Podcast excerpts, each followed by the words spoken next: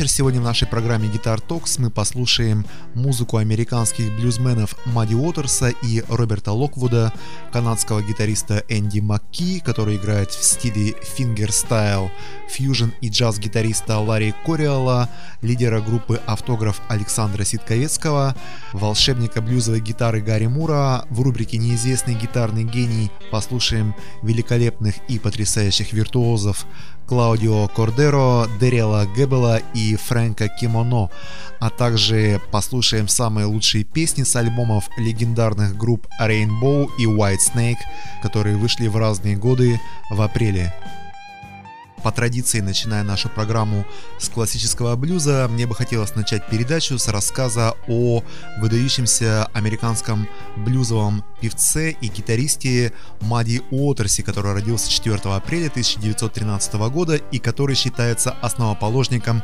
Чикагской школы блюза.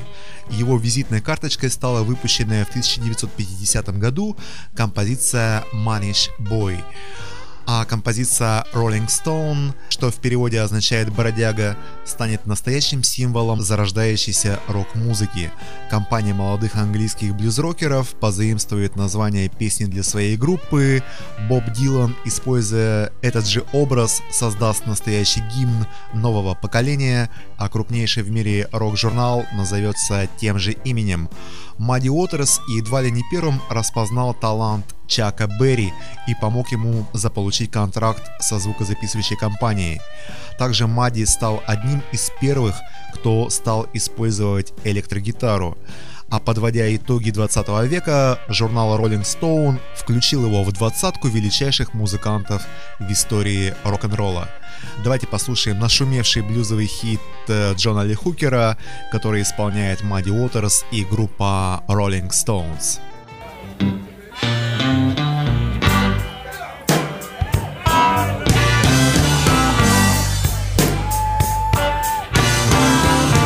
The gypsy woman told my mother, Yeah, before I was born, you got a boy child coming gonna be a son of a gun. They're gonna make pretty women jump and shout. Then the world wanna know what this all about. But you know I'm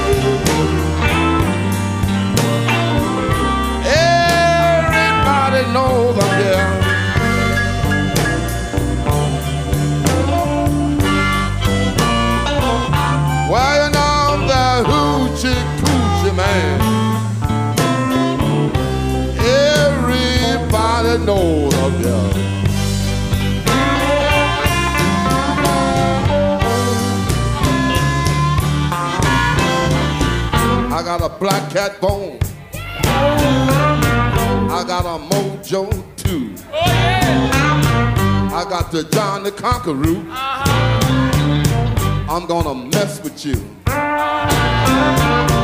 I'm gonna make you girls. That's right lead me by my hand, then the world will know hoochie coochie Notre Dame here.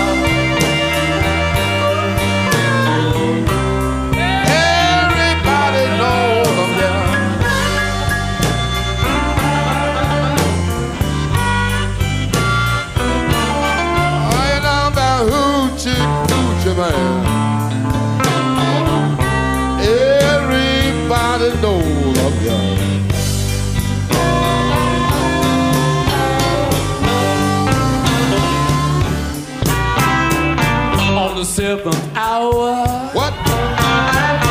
Of the seventh day. What happened? On the seventh month. The seventh doctor say. No kidding. I was born for good luck. I see that.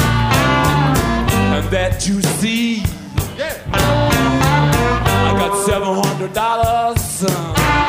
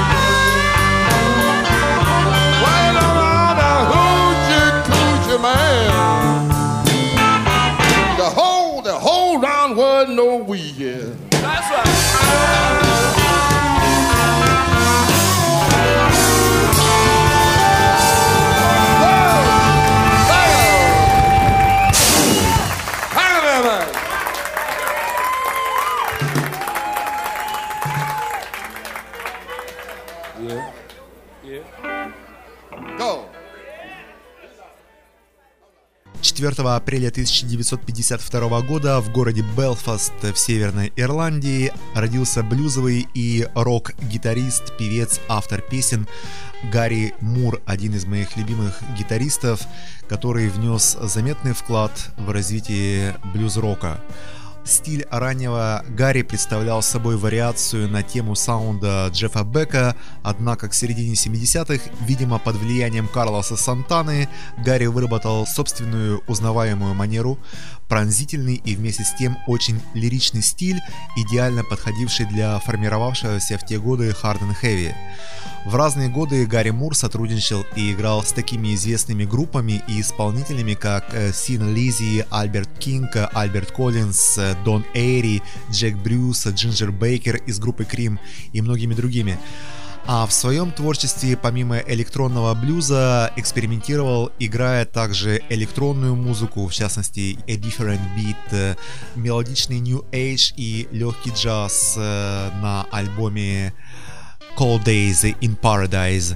Давайте послушаем одну из его прекрасных и трепетных песен, которая называется Story of the Blues.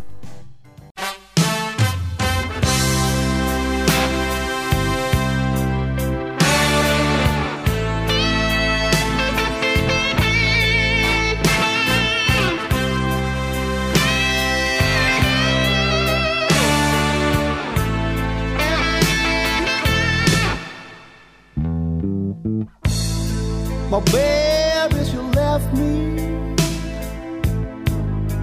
My baby, she's gone. My sweet little angel. Spread her wings and flew. To think of a reason for going on this day I will play the blues. She said it was over. It's time, it's the end. Bad luck and trouble gonna be my only friend. Can't believe it. After all we've been through, every day I will play the blues.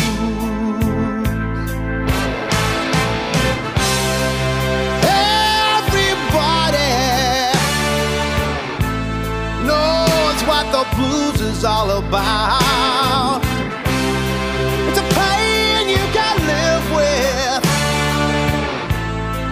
A that you can't live without. She came from Chicago. She read me the news in the headline was a story of the blues. Say a broken heart mend. But time is the healer. Sadness will end. But I've done so much crying. When will I laugh again? Till that day, I will play the blues.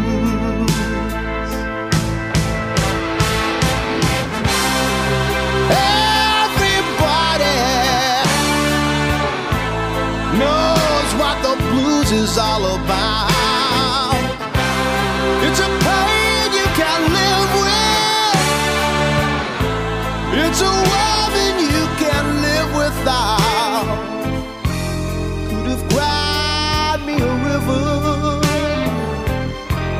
when they told me the news on that day was a story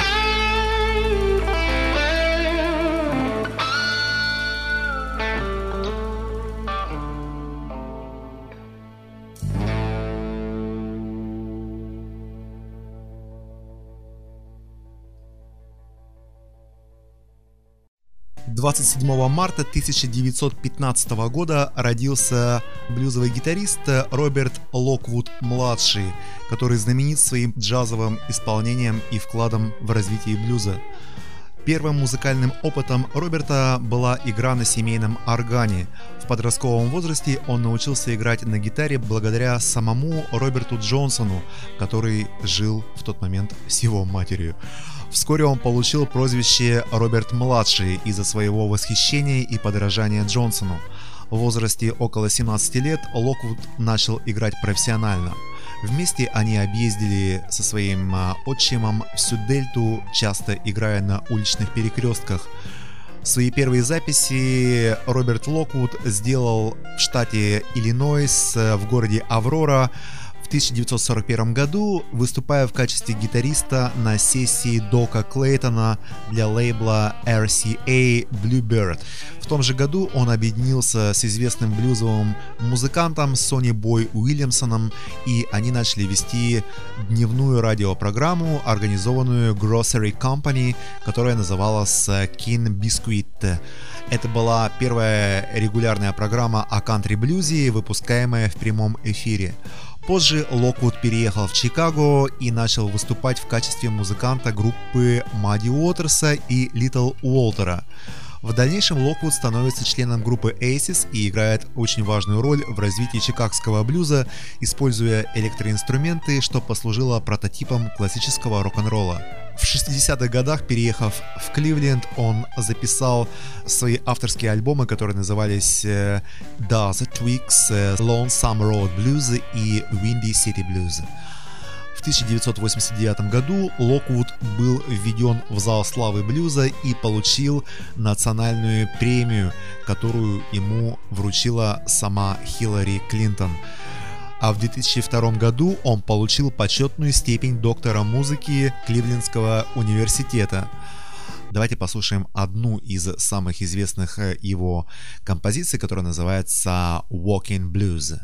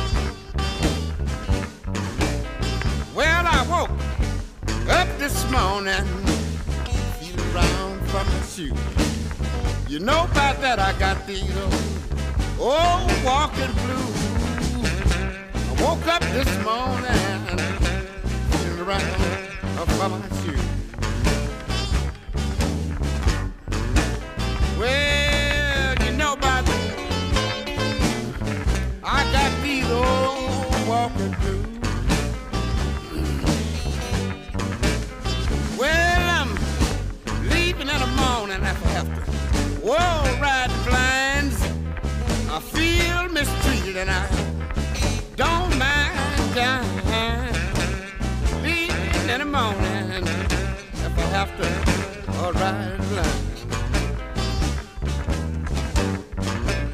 Well, I feel mistreated. Whoa, and I don't mind dying. Well, now, some people tell me that ain't bad. It's the West old feeling that I have most ever had.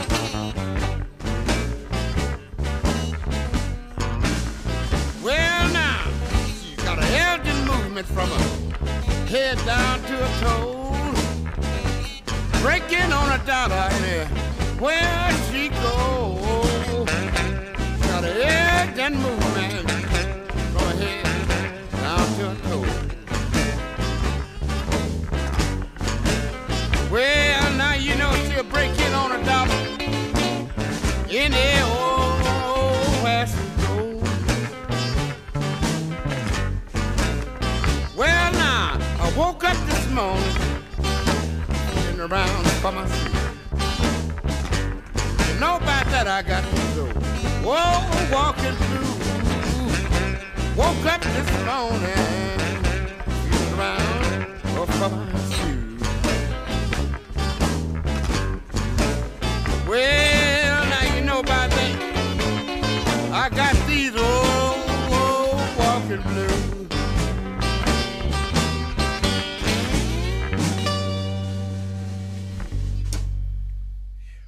Также в апреле 1987 года вышел седьмой альбом одной из моих любимых групп White Snake с одноименным названием, который считается самым коммерчески успешным альбомом группы, ставший 8 раз платиновым и добравшийся до второго места в чарте Billboard.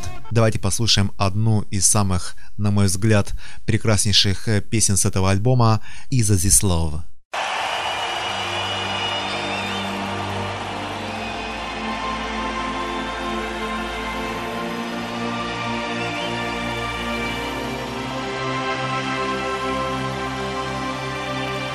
Have a question for you.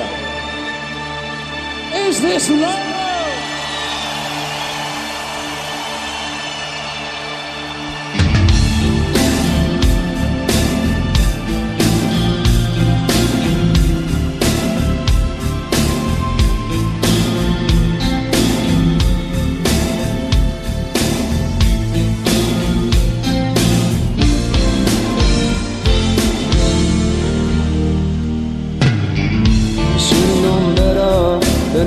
You go alone.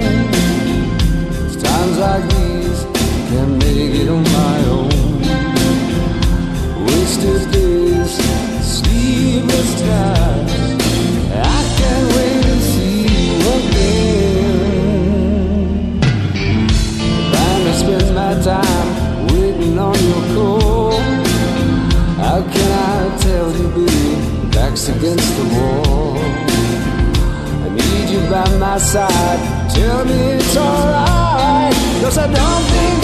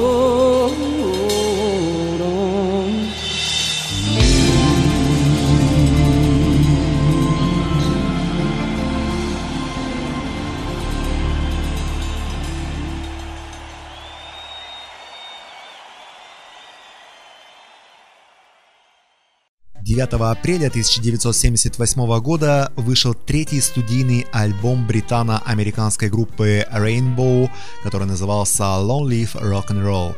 Альбом записывался в студии Шато де Рувиль, расположенной в замке недалеко от Парижа. Давайте послушаем одну из самых потрясающих песен с этого диска, которая называется Sensitive to Light.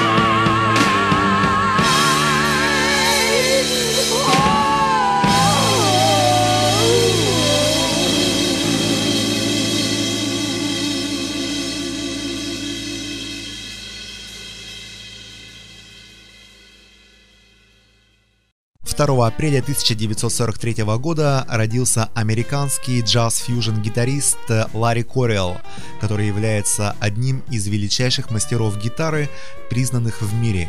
За 40 лет он записал более 75 альбомов как лидер группы, солист и аккомпаниатор, а легионы его фанатов с конца 70-х называют его «богом гитары», его первыми вдохновителями были известные гитаристы Чет Эткинс, Чак Берри и Уэс Монгомери. А сам же Ларри сотрудничал с такими известными музыкантами и группами, как квинтет Гарри Бартона, Джеком Брюсом, Чарльзом Мингусом, Билли Кобемом, Чиком Кориа и Джоном Маклафлином.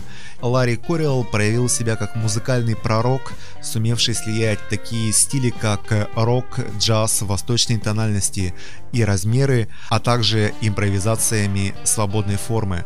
В 1974 году Ларри создает самую популярную фьюжн-группу всех времен The Eleventh House. В последние годы Ларри приносит свои знания и профессиональную технику самым лучшим студентам Вашингтонского университета. Также у Ларри есть своя профессиональная линейка гитар, выпускаемых компанией Chord. Давайте послушаем одну из лучших джазовых пьес Ларри Кориала, которая называется Yesterdays. thank you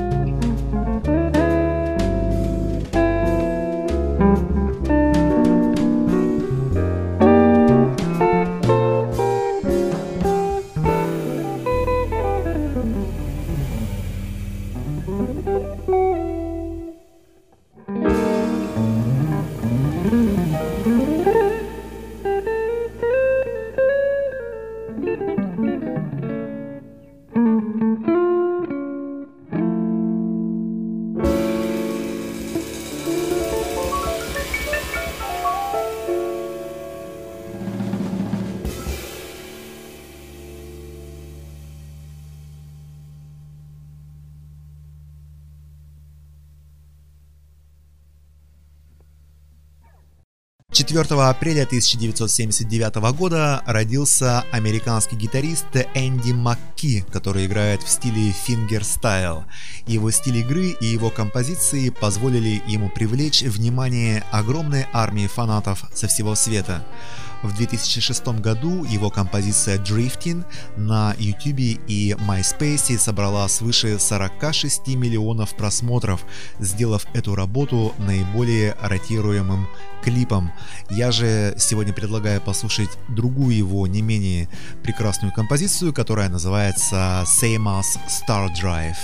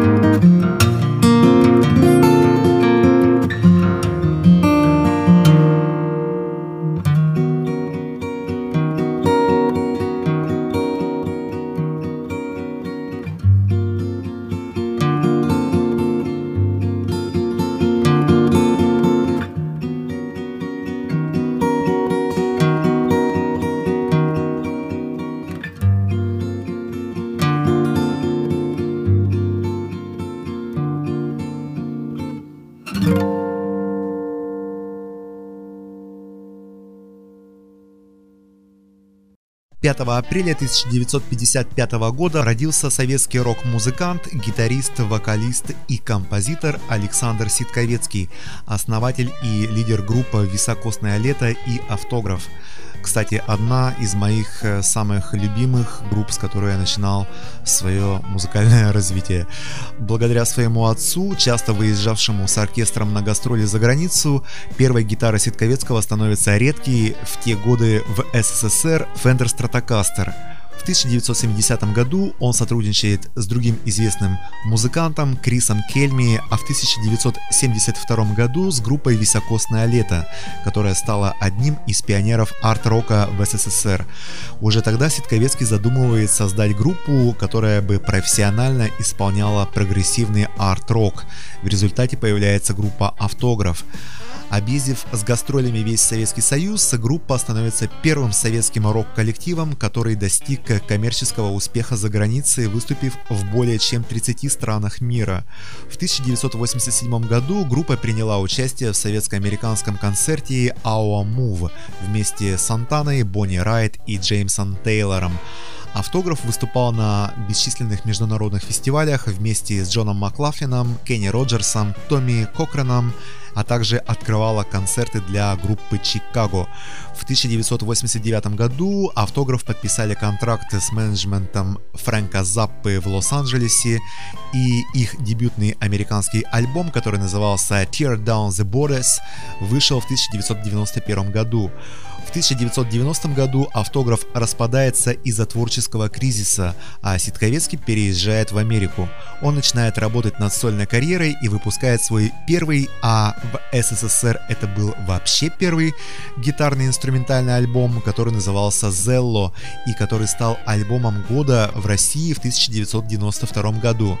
В конце 90-х годов Александр выпускает на своей студии Red Sunset в Лос-Анджелесе второй сольный альбом Empty Arena, в записи которого приняли участие многие известные музыканты, включая Дэрила Джонсона из группы Rolling Stones. Основным инструментом Ситковецкого в 80-е годы был Gibson Les Paul 72 года, а в конце 80-х он отдал предпочтение гитаре Charvel, так же, впрочем, как и я. Давайте послушаем одну из известных э, инструментальных гитарных пьес Александра Ситковецкого, на которой он снял в свое время видеоклип. Композиция называется Camels.